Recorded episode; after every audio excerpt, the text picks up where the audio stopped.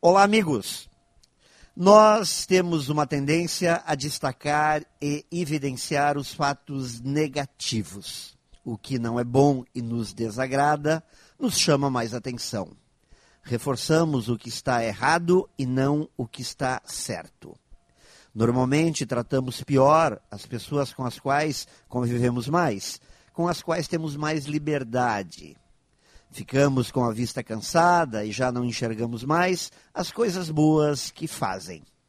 Tudo passa a fazer parte das obrigações.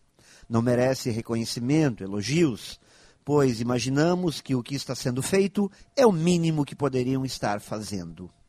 Mas é o elogio autêntico e sincero que tem o poder de promover melhorias significativas na motivação das pessoas que nos cercam. Quando percebem que estão sendo reconhecidas por seus esforços, procuram retribuir com mais resultados. Então, meus amigos, vamos começar a elogiar as pessoas mais próximas a nós. Isso irá transformar nossa vida para melhor. Pense nisso e saiba mais em profjair.com.br. Melhore sempre e tenha muito sucesso!